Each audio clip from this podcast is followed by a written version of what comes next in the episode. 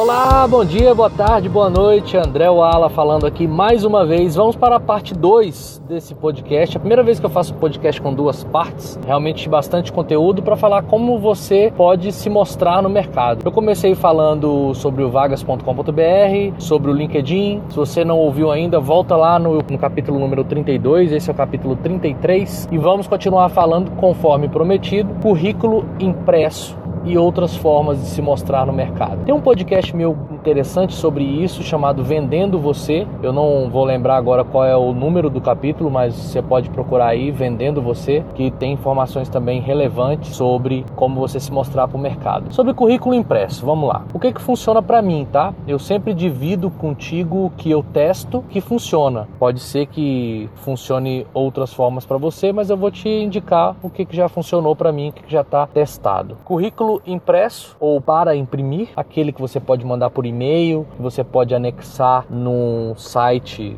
de busca de vagas, etc. Primeiro ponto, PDF. PDF. Não se manda currículo em Word. Estamos combinados? Não se manda currículo em Word. Você manda currículo em um formato fechado. PDF é um formato fechado. Se você não sabe como gerar um PDF a partir de um Word, é bastante simples. O próprio Word já faz isso na opção de salvar como ou até na opção de exportar. Pode exportar para um documento PDF ou você pode pode simplesmente salvar como PDF. Acho que algumas versões mais antigas do Word não faziam isso, era só no exportar. Ou ainda existe a opção de imprimir em PDF. Existe a opção de imprimir em PDF, também vai funcionar para você. Bom, isto posto, a gente começa a falar sobre o que, que vai ter nesse seu currículo. O que eu uso e que surte efeito são duas partes. A primeira, carta de apresentação, e a segunda, o currículo propriamente dito. O que é importante na carta de apresentação? Eu utilizo a mesma foto que eu tenho no LinkedIn, eu coloco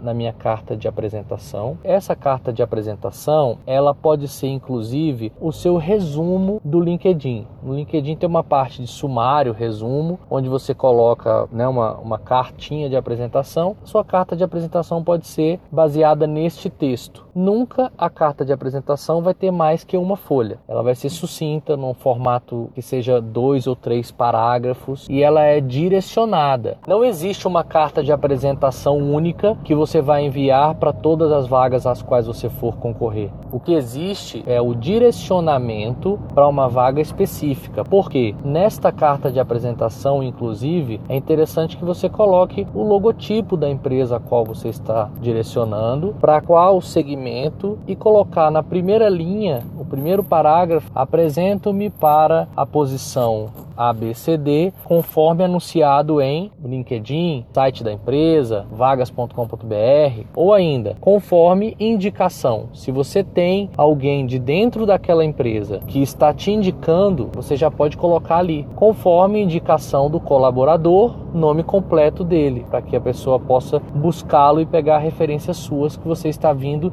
indicado pelo colaborador. Muitas vezes a vaga que você está concorrendo, ela pode até nem ter sido divulgada nas redes sociais por uma questão de sigilo. Normalmente quando esta vaga ela está preenchida por alguém que será desligado dos quadros da empresa para que outra pessoa assuma. Então essa vaga não está amplamente divulgada. Ela é feita através das indicações e dos currículos que os headhunters ou recrutadores encontram e entram em contato. Então é importante que você também tenha essa percepção de sigilo e a percepção de que um processo seletivo é algo muito sério e que está mexendo com diversas vidas. A sua carta de apresentação vai falar sobre você, quem você realmente é como profissional, suas principais habilidades, vai dizer um pouco do seu histórico, os principais pontos que você pode destacar como suas principais habilidades e vai ter também sucintamente os seus contatos, basicamente e-mail, telefone, mais que um de preferência, indicar o seu perfil do LinkedIn ou do Vagas, onde a pessoa possa encontrar informações mais detalhadas sobre você. Passando para o currículo, eu também uso meu currículo com foto. Eu vou deixar o meu modelo currículo no final do podcast, vou te falar o,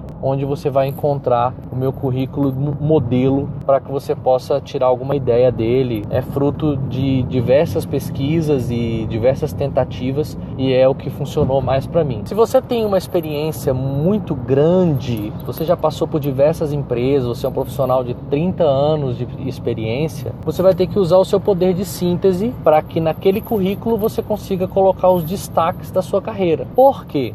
Como você está colocando um link que vai direcionar a pessoa para o LinkedIn ou para outra ferramenta de currículo, não utilize o currículo em PDF para colocar todos os detalhes. Eu já vi currículos de quatro páginas com bastante texto. É cansativo, recrutador. Eu posso estar muito enganado. Se algum recrutador, headhunter, estiver me escutando, pode até comentar mandar um e-mail, fazer um comentário no, no site andreoala.com.br, na página onde está esse podcast, para me dizer se eu estou errado. Eu acho que um currículo muito extenso ele é bastante cansativo, até porque, logicamente, você vai ter a oportunidade de contar toda a sua história numa entrevista. E o que, que você vai colocar nessas experiências profissionais? O nome da empresa, o porte da empresa, o ramo que aquela empresa atua, o headhunter, o recrutador que está te selecionando não é obrigado a saber que empresa é aquela. Então você coloca o porte, qual é o ramo daquela empresa e qual o período de tempo você trabalhou lá. Não necessariamente precisa ter o dia, mas é bom que tenha o mês e o ano. De julho de 2012